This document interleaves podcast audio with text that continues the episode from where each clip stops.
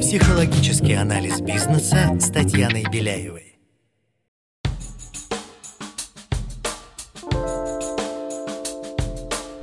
Всем привет! Меня зовут Татьяна Беляева.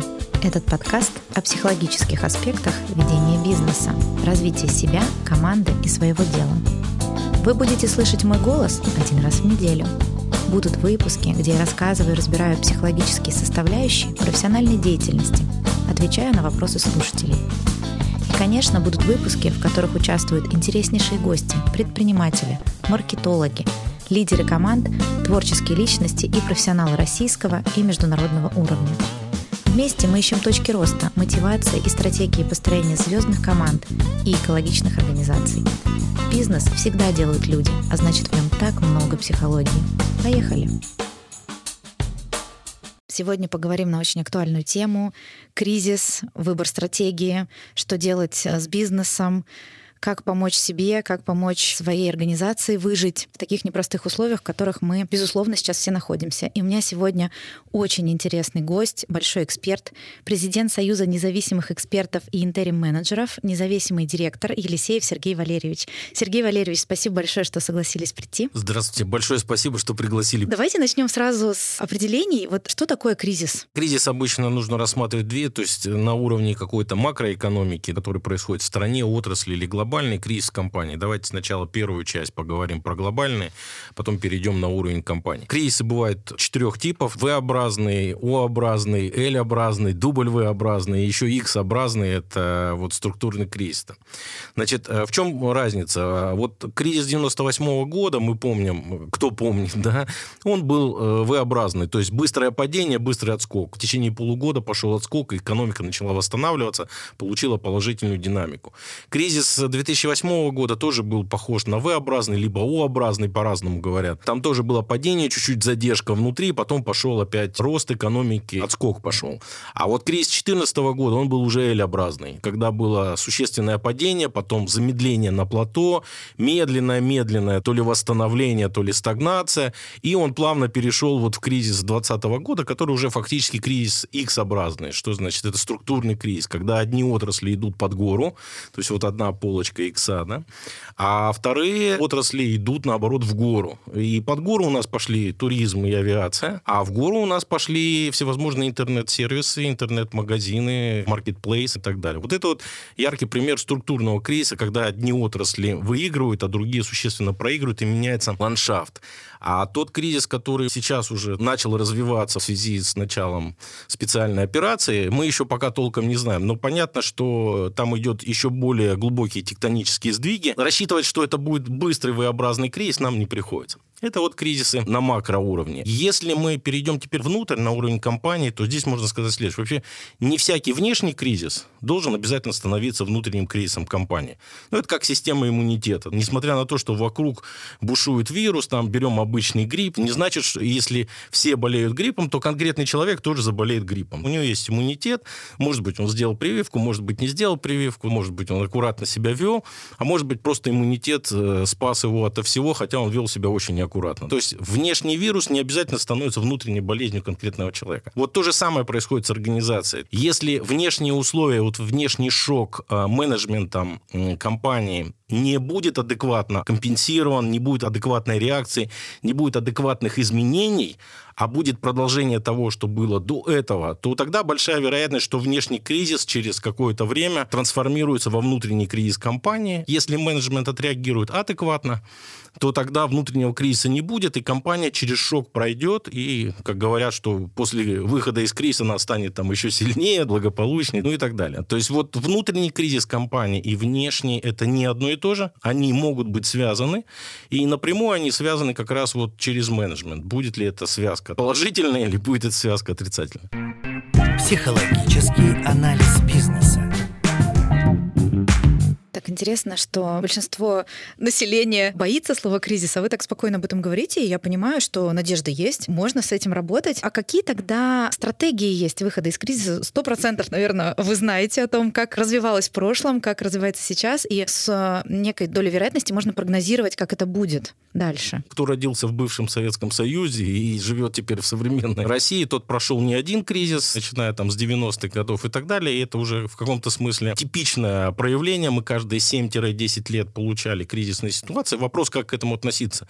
К этому можно относиться, ой, кошмар, все пропало, а можно относиться методически, так, давайте разбираться, что у нас происходит в очередной раз. Пора уже к этому привыкнуть, и надо к этому относиться методически. Вот теперь методически про стратегии. Действительно, есть четыре базовых стратегии по ведению компании в кризисе. Это экспансия, это прорыв, это сохранение или спасение, и это экзит или выход. Сейчас чуть поподробнее. То есть экспансия – это когда у компании достаточно финансовых, менеджерских, может быть, административных, может быть, маркетинговых, может быть, человеческих просто ресурсов, и компания в условиях, когда вот происходит такое изменение на рынке, когда одни уходят с рынка, освобождают места, как вот известные компании, э, не будем их называть в эфире, да, но они просто объявили, что они уходят и освободили, пожалуйста, своим конкурентам рынок. Пожалуйста, занимайте эту пустоту. Но чтобы ее занять, вот эта вот фраза, что кризис лучшее время для роста, к ней нужно очень осторожно относиться. Вот, вот я и хотела, вы когда говорите, думаю, вот часто мы слышим, кризис это время возможностей, да. соберитесь, а у человека или у компании может вообще не быть ресурсов, а да. а как он эту возможность за хвост вот, поймает? Отлично.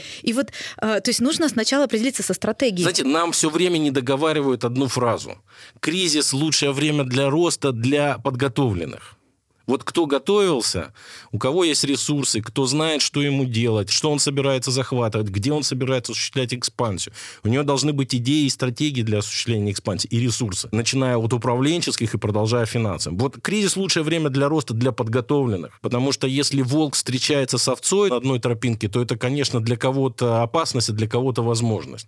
Вот для подготовленного, для ресурсного это возможность, а для остальных это, конечно, все-таки продолжает быть опасность, чтобы через чересчур так наивно не выглядеть. Поэтому экспансия хорошая история. Проблема только в том, что к экспансии нужно быть готовым заранее, а не в тот момент. Вот сегодня я узнал, что и да, я и пошел. Потому что на это освободившееся место пойдут как раз другие ребята, которые тоже, может быть, ждали этого момента, но которые к этому еще моменту и, и подготовились. То есть у них есть ресурсы для того, чтобы разворачивать свою историю в освободившихся местах. Вторая часть для тех, у кого меньше ресурсов, это стратегия называется прорыв, когда мы видим некое прорывное одной направлении, и мы понимаем, что с теми компетенциями, персоналом, производственными или маркетинговыми, или какими-то возможностями мы можем в это прорывное направление вписаться, и тогда компания жертвует всем остальным, что не относится к прорывному направлению, там продает, избавляется, консервирует и направляет все свои ресурсы вот на это прорывное направление. Оно может быть относительно новым, но, скорее всего, я не очень верю, что прорыв можно, опять же, сделать неподготовленным на пустом месте. Можно, если ты хотя бы к этому моменту скопил капитал, капитал, и теперь ты этот капитал конвертируешь в возможности для того, чтобы в это прорывное направление инвестировать. Это направление прорыва, то есть ресурсов меньше, концентрируем ресурсы на самом прорывном направлении. Третья базовая стратегия – это сохранение,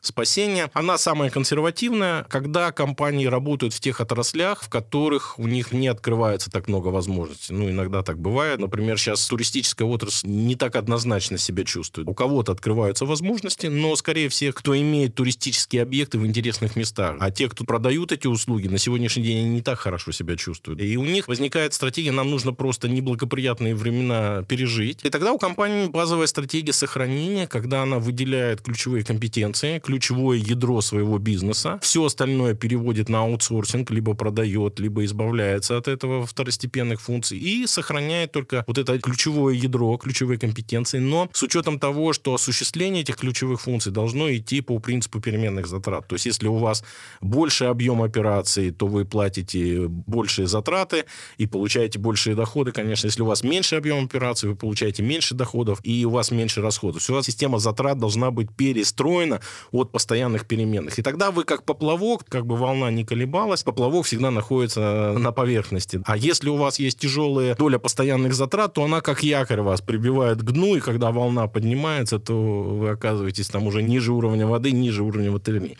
Вот это вот базовая стратегия, она, в принципе, достаточно хороша, и многим компаниям в кризисы, которые не были структурными, как сейчас, вот как кризис 2020 года, это был структурный кризис, а тот, который у нас еще происходит, еще тяжело описать, каким он будет, но точно он тоже будет структурным, то есть, потому что там идут существенные сдвиги, одни отрасли будут подниматься, другие будут падать. В кризисах 98 там, 2008 2014 года базовая стратегия сейф очень хорошо работала. Если у вас нет ресурсов, не можете идти в экспансию, то, в принципе, очень хорошо работала стратегия сейф. Насколько она сегодня будет хорошо работать, вопрос открытый, потому что история, которая сейчас развивается, она не быстрая, она надолго. И хватит ли ресурсов переждать этот момент, для каждого бизнеса отрасли открыты. Ну и последняя стратегия exit это, когда понятно, что бизнес в таком виде не спасти, то, соответственно, это выход из этого бизнеса. Это либо продажа этого бизнеса, либо сдача э, всего имущества в аренду за какую-то минимальную ставку и выход из операционной деятельности. И таким образом попытаться сохранить актив, сохранить какие-то минимальные доходы, не развивая и не неся там дополнительных издержек, которые потом накрывают и приводят к банкротству. То вот четыре базовых стратегии. Психологический анализ бизнеса. Так интересно, что, может быть, опираясь на прошлый опыт, многие компании, как я сейчас замечаю своего профессионального опыта, ну, типа, мы выбираем стратегию сейф и просто замри, реакция на стресс, и ничего не делают. И я чувствую, как психолог, что, ну, а сколько так можно прожить? А если это затяжная история? Может быть, нужно что-то менять. Если были стратегические сессии направленные, вот у меня был клиент на то, чтобы завоевывать международные рынки, то есть ребята готовились к такой стратегии. Сейчас, понятно, это не совсем актуальная повестка, и просто отменяют. Может быть, нужно по-другому делать. И вот как тогда сделать выбор? Как принять решение? С чего надо начать? Вот все-таки в какую стратегию мы пойдем как компания? Вот стратегия сейф и замереть это не одно и то же. Между ними не нужно поставить знак равенства, потому что стратегия сейф предполагает активные действия в определенном направлении. То, которое я уже описал. Стратегия замереть это просто реакция на шок, и из нее чем быстрее выходить, тем лучше, собственно говоря. Это инерционный сценарий, который чаще всего добивает компании, потому что прежний порядок ведения дел при новых или худших объемах он приводит к тому, что компания не может справляться с меньшими объемами, с большими затратами.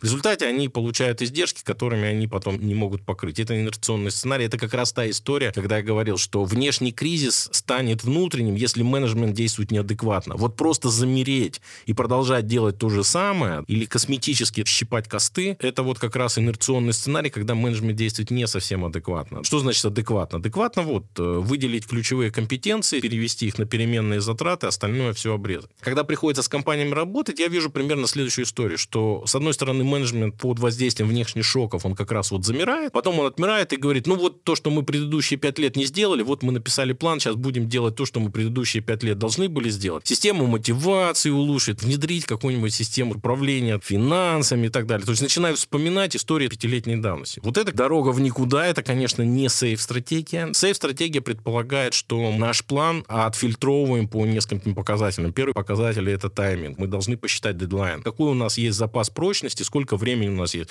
сколько у нас воздуха в подводной лодке, сколько она может лежать на грунте. Да, там, 3 месяца, 6, 9, 12 при текущей ситуации. Дедлайн – ключевая история, потому что все мероприятия, которые в дедлайн не укладываются, они бесполезны в условиях кризиса. Все, что вы планировали делать 5 лет назад, и у вас дедлайн 6 месяцев, а у вас это занимает 9, 12 или 18 месяцев. А я видел такие предложения, когда коллеги на чистом голубом глазу предлагали внедрять мероприятия, которые там полтора года занимают, но у компании нет такого времени. Первый отсев – это дедлайн. Второй отсев – это степень антикризисного влияния, а там есть два вектора. Первый вектор – это насколько это позволяет адаптироваться. Внешняя среда резко изменилась. Вот этот шок, внешний стресс. Насколько компания может адаптироваться к внешним условиям благодаря тем мероприятиям, которые вы придумали. И вторая ось – насколько это мероприятие позволяет сохранить интегрированность, целостность внутренней среды, чтобы не пошло расползание, не пошла деградация системы управления и так далее. И там логика такая, что хорошими эффективными решениями оказываются именно те, у которых два вектора одновременно присутствуют. И интеграция внутренняя, и адаптация под внешнюю среду. А правда жизни такова, что когда начинаешь по этим фильтрам отсевать антикризисный план, который ребята сами написали, там в конце ничего не остается. Потому что все это были мероприятия вчерашние. Потому что это вот когда они отмерли, они написали вчерашнее прошлое. И когда ты начинаешь уже заходить на второй круг, то есть смотрите, вот теперь вы понимаете, что нужно думать вот в этом направлении. И когда они понимают, в каком направлении нужно думать, есть большая вероятность, что появятся те мероприятия, которые для сейф-стратегии будут адекватны и будут релевантны. И здесь еще в чем интерес? Несмотря на то, что кризисы все разные, которые мы находим, но для сейф-стратегии, в принципе, внешние возмущения, они все примерно одни и те же. Падение спроса, то есть падение продаж, повышение костов, э, подорожание сырья или недоступность сырья, какие-то неблагоприятные регуляторные условия, ну и, может быть, какие-то у кого-то технологические риски и так далее, если это какие-то сложные технологические процессы. То есть, в принципе, во всех кризисах происходит одно и то же. По идее, для такой консервативной своей стратегии ты должен готовиться всегда к одному и тому же. Экспансия и прорыв, они требуют как раз творческого, креативного подхода. Какая дверь открылась? Поскольку сейчас мы точно знаем, что идут структурные кризисы вот с 2020 года и 2022 года, то точно какие-то двери открываются. Абсолютно вы их там знаете, можем там перечислять. То есть компании уходят, освобождается огромное место импортозамещения, медицина, фарма, даже просто продажа обычных товаров, то есть там освобождаются и питание, там освобождаются огромные места. В этом смысле двери точно открываются. И вот здесь главная история разделить, во-первых, по какой базовой стратегии ты готов идти, если у тебя силы для экспансии, видишь ли ты возможности для прорыва, если почему-то ни то, ни другое ты не видишь, не хочешь, тебя не греет, а продавать ты актив задешево сейчас не хочешь, ну, тогда мы выбираем базовую стратегию и идем по правильному сценарию, а не по инерционному. Психологический анализ бизнеса. Как это определить? То есть через какие мероприятия, кто те консультанты? Или вот очень мне интересно, чтобы наши слушатели узнали про то, кто такие интерим-менеджеры, как они попадают в компанию, в чем отличие. Это все очень интересно. Надо все-таки проводить стратегические сессии, но только проводить нужно не те стратегические сессии, которые мы проводили раньше, а которые больше направлены на какую-то коммуникационную историю, или у нас есть идея, значит, мы ее должны там оживить, или просто пообщаться, потому что есть достаточно такой типичный набор сценариев, когда проводится то, что называется стратегическая сессия, но она больше все-таки коммуникативная, то есть там не Ну, разрабатывается... командная она. Мы психологи называем командная сессия, сплотить коллектив, понять, где сильные стороны. Когда мы готовимся вот, ну, в спокойной среде для какого-то креативного шага, э, ну, как будто бы сейчас это вообще при, этом, неуместно. и да. при этом у нас есть какая-то идея, которую мы хотим оживить, продвинуть, сплотить вокруг нее, насытить людей этой идеей и так далее. Вот эти стратегические сессии в таком формате, они, конечно, сейчас менее актуальны. А что актуально? Актуально все-таки не стратегическая вот в таком понимании, а актуальная сессия антикризисная. На какую стратегию мы готовы? И здесь нужно плотно работать с контентом, содержание. И здесь вторая история. Вот э, чем обычно стратегическая сессия? У всех воодушевление, подъем, в будущем нет проблем, мы так хорошо и легко мечтаем о будущем, это нас эмоционально там поднимает. А, а антикризисная сессия, она не такая радужная. Она такая очень жесткая, очень содержательная, потому что нужно думать не над красивым образом будущего, а совершенно конкретные жесткие вещи, на что мы сейчас готовы. Мы хотели бы все осуществлять экспансию, но можем ли? Видим ли мы на прорыв? Выясняется, не видим. Мы настолько там закисли в своих вещах, что мы не видим направлений прорыва. И что ж нам остается? Вы хотите из бизнеса или такая унылая стратегия, сейф и так далее, и так далее. Поэтому здесь, во-первых, нету такого вот розового оптимизма, а во-вторых, очень жесткая работа с содержанием. Поэтому она должна готовиться определенным образом. Это другой сценарий. И это все-таки явно другой результат. Потому что вот я вам сейчас привел пример, что наиболее распространенная базовая консервативная сейф-стратегия, она требует, чтобы этот план прочесали по критериям. Но никто не делает в стратегических сессиях подобной работы. А если вы это не сделаете и просто на воодушевлении, там, давай-давай, накидаем план, 50-70 мероприятий, вау, мы молодцы, сейчас пойдем это делать. Мало того, что это обычная вся эта история и так умирает, да, вот, эмоциональная сама по себе, но план-то некачественный с этим планом только в гроб, что называется, ложится. Да? Это вот как раз история, когда менеджеры не отработали свою историю с адекватной реакцией. Поэтому, конечно, нужны консультанты, эксперты, модераторы, которые могут помочь вам провести сессию антикризисную, но по другому сценарию. И здесь ключевая роль, я думаю, и вы, и наши коллеги знают разницу между фасилитацией и модерацией. Фасилитация предполагает, что ведущий очень правильно проводит сценарий, но содержательная часть полностью опирается на содержание, что находится в головах у присутствующих. Они не выйдут с другим содержанием, которое у них не было в голове, но а момент, когда они проводили эту сессию. В чем разница, когда есть профессиональный модератор? Он разбирается в теме. И он может во время работы привнести коллегам то, чего в их голове, в их группе не было. Модератор профессионально эту тему знает, понимает, и он обогащает работу группы, и где нужно, за счет этого обогащения они выходят на другой содержательный пласт. Поэтому вот эта вот принципиальная работа там фасилитатора и модератора. То есть если мы говорим про антикризисные сессии, ну как бы это помягче сказать, все-таки это работа для модераторов, которые понимают контент, которые понимают вот это полотно антикризисной какой-то вот ситуации, работы в этих условиях и так далее. Потому что, к сожалению, все методы психологического управления, то, что мы читаем в книгах, они написаны для стабильных времен. Книг, где хорошо описаны методы, как действовать в условиях кризиса, цейтнота, нехватки ресурсов и так далее, практически нет. Поэтому, чтобы проводить антикризисную сессию, нужно быть все-таки модератором и в теме этого контента. Тогда можно сделать ту работу, вот еще раз возвращаясь, то есть все-таки определиться, какая базовая стратегия для нас, а если мы выбрали какую-то базовую стратегию, то как по ней, собственно говоря, двигаться, какой сценарий развития. Ну, а если это сейф-стратегия, то разобрать вот хороший антикризисный план для сейф-стратегии, он такой-то и такой-то.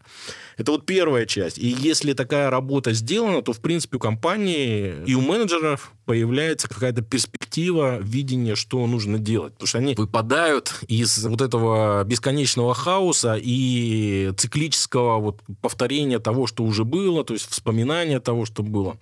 Здесь я, наверное, немножко там на ваш хлеб буду посягать, как психологом. Ну, психологи там нужны, чтобы людей сначала или в процессе где-то привести в чувство, чтобы они пришли к антикризисной стратегии хотя бы в рациональном, нормальном состоянии, готовым мыслить. Да, чтобы они могли работать, они должны быть в состоянии мыслить, думать, а не находиться в панике. Это первая часть. Вторая часть заключается в том, чтобы дальше эта паника по компании не распространялась нужна очень четкая, методическая, ритмичная работа. То есть вот задание управленческого цикла и ритма это имеет большое такое психологическое воздействие, что все идет по плану. То есть даже дела не очень, но все идет по плану, это начинает внушать какую-то стабильность, предсказуемость, надежду на то, что процесс идет правильно. Потому что если еще к этому добавить хаотичность и повторение вчерашних историй, то это полностью деморализует и дезорганизует вот эту управляющую настройку. Поэтому режим нужно задать определенный там такт, последовательность, рим, чтобы люди почувствовали, так, все идет по плану, все идет по плану, все идет по плану. Но здесь-то как раз мы сходимся, потому что в индивидуальном консультировании упражнение, когда как выйти из паники, ну, начните утром нормально чистить зубы, завтракать, режим дня, сделайте такую среду, где чем-то вы управляете своей жизнью. И вот в этом плане, получается, мы схожи.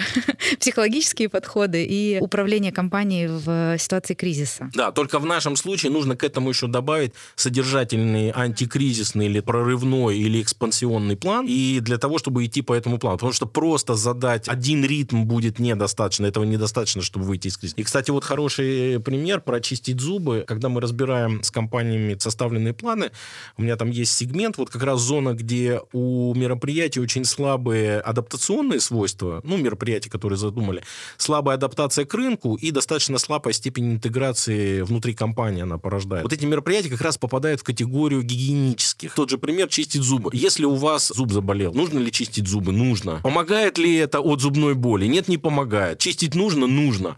Но вытащит ли это вас из ситуации ситуации острой зубной боли. Нет, вы должны там либо сами, либо пойти к стоматологу, чтобы он этот вам зуб или полечил, или удалил. Поэтому вот антикризисные мероприятия это как лечение у стоматолога, либо как в одном известном фильме, когда он на острове коньком себе сам удалял зубы. То есть либо самостоятельно таким образом, либо у стоматолога, но это помогает. А если просто находиться в зоне вот этих вчерашних таких историй, то это как раз попытка все время крутиться в зоне гигиенических решений. Ритм будет, гигиена будет, но, но острота ситуации, да. И вот как раз вы вспомнили про того, какие еще эксперты бывают и помогают в этих ситуациях.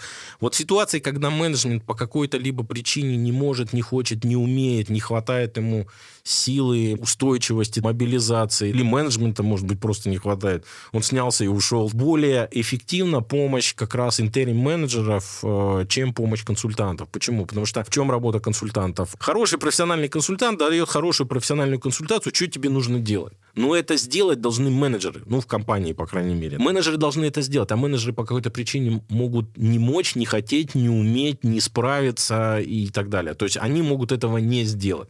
И в этом смысле получается разрыв между хорошим советом, хорошей консультацией и возможностью исполнить эту хорошую консультацию. И очень часто этот разрыв очень большой. А в условиях кризиса, вот таких вот экстраординарных там, пертурбаций, у нас нет возможности два-три раза попробовать одно и то же. Почему? Потому что те возможности, которые сейчас открылись, они тоже не навсегда открылись. Их займут другие ребята, более быстрые, более ресурсные. То падение спроса, которое там в, в отдельных сегментах произойдет, оно тоже быстро теперь уже не отскочит спрос обратно. То есть у вас нет возможности 2-3 раза 4 попробовать. Ну и воздуха в подводной лодке может быть только на 6 месяцев. Да, Ну, и воздуха на 6 месяцев у нас всего, да, мы не на можем... три раза даже- не можем пробовать разное. И тогда возникает вопрос, что нам нужен специалист, который может не только посоветовать, но и то, что он советует, он может сделать сам вместе с нами или вместо нас, ну, вместо кого-то. Вот эти вот специалисты, это как раз и есть интерим-менеджеры, да, то есть это люди, которые приходят в а, компанию на время, на какой-то управленческий проект для того, чтобы провести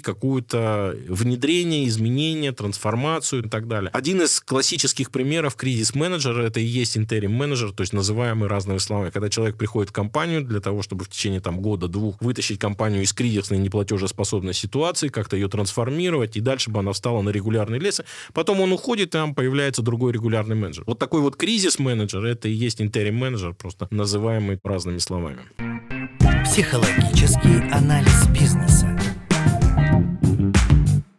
Чего начинается такая работа? Или каким инструментарием интерим-менеджер пользуется? Просто так интересно, не всегда об этом. Мне кажется, многие в России даже слышали и знают, что есть такие эксперты. Я думаю, что знают и слышали об этом не очень много, потому что один из кадровых журналов на своем портале проводил опрос, и там оказалось порядка, сейчас по памяти, порядка 75% даже не знают, что это означает. Не говоря о том, что они могли бы с такого рода услугой сталкиваться, работать. Поэтому действительно это неизвестная для нас вот такая третья траектория, потому что мы идем по двум траекториям. Либо пусть все сделают наши, если наши не справляются, давайте наймем консультантов, консультанты нам сейчас принесут правильное решение, а правильное решение опять не ложится. И тогда появляется вот этот третий путь. Нам нужен человек, который знает, что делать, и может это делать сам внутри, включаясь вот в эту процедуру. С чего это начинается? Здесь я думаю, что у каждого могут быть какие-то свои вариативные, но обычно все-таки это какой-то этап экспресс или, может быть, не очень экспресс диагностики, то есть оценить ситуацию и составить дорожную карту, план, по которой будет происходить дальнейшее изменение, трансформация.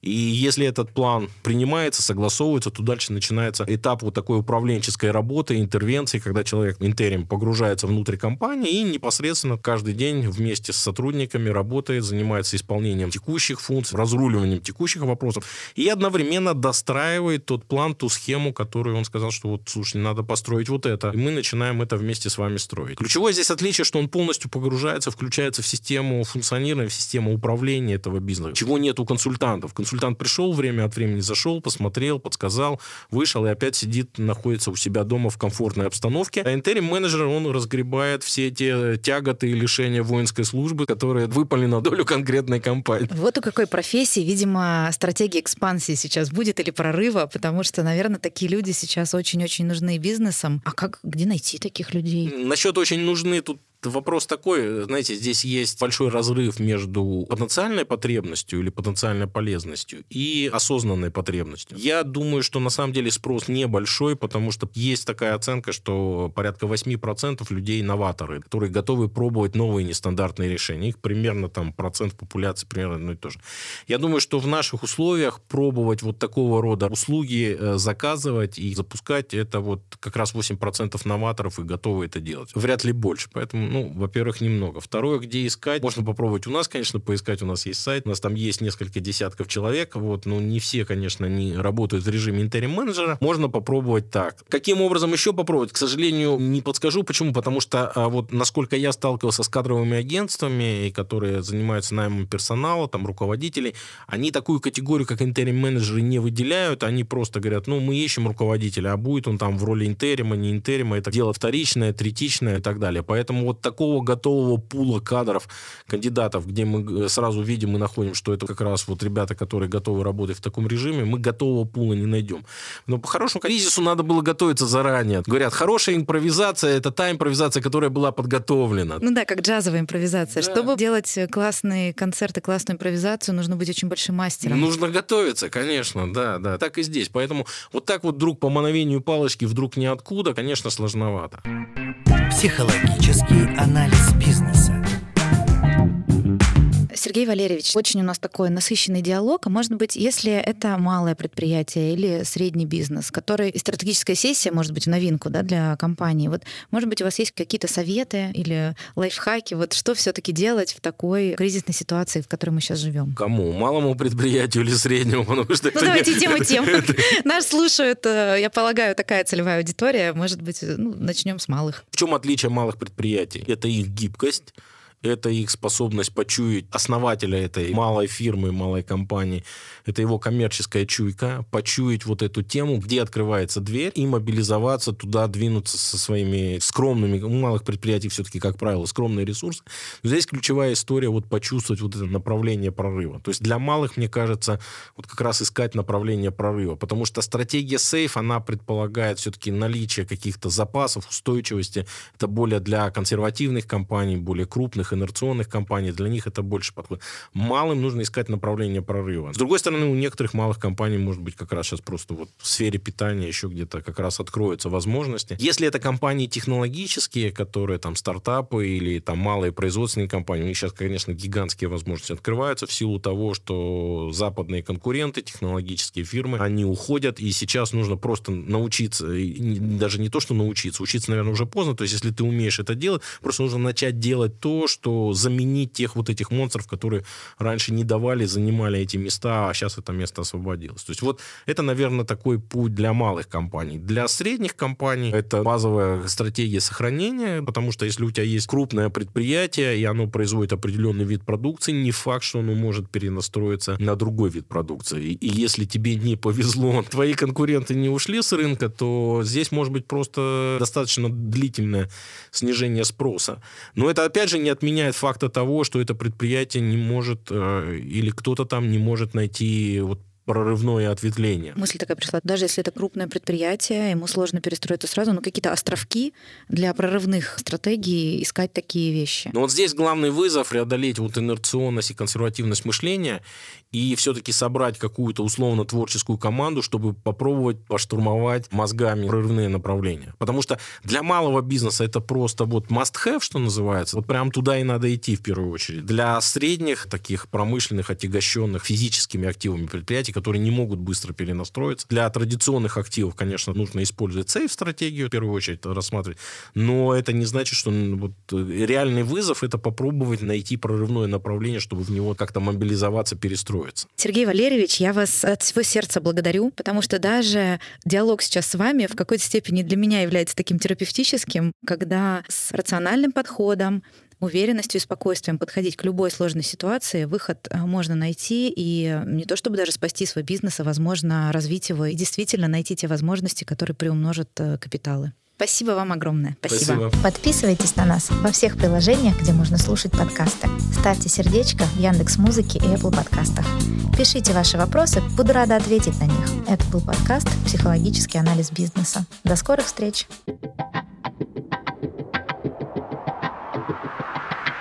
Психоанализ, логика,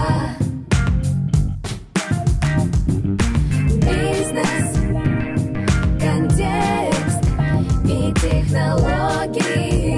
Психологический анализ бизнеса с Татьяной Беляевой.